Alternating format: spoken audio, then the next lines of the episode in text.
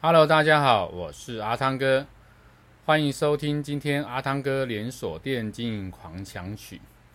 阿汤哥今天要跟大家分享的主题是关于奖金制度到底在什么样的一个情况下，我们可以用个基来去啊、计算。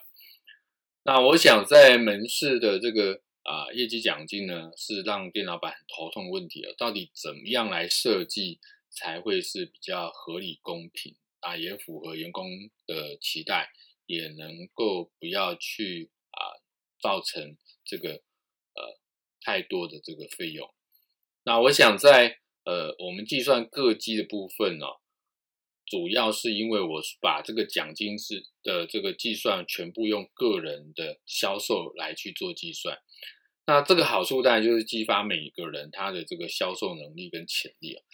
那当然，坏处会是说，呃，如果今天呃用个机的情况下，会有抢业绩的这个呃动作。所以，一般我们在做各机的时候呢，啊、分成两个部分。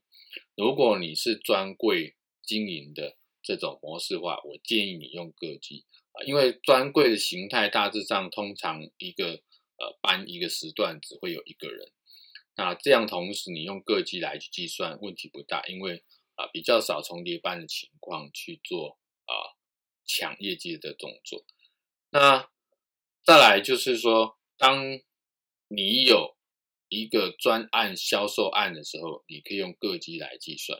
好，那你就会在你有一个啊大的团积的这个啊目标达成奖金里面的啊，这是一个。那专案就另外呃独立出来一个奖金来去做各级的奖金计算，这样就可以。让你整个啊、业绩的一个呃奖金计算方式呢，呃不要太呃过于这个制式化，或者是呢没有变通。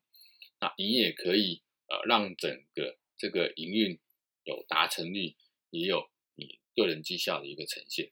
那这是我跟呃大家分享的一个呃奖金制度的一个啊、制定方式。这是这一集跟大家分享的主题。欢迎您继续收听下一个主题，拜拜。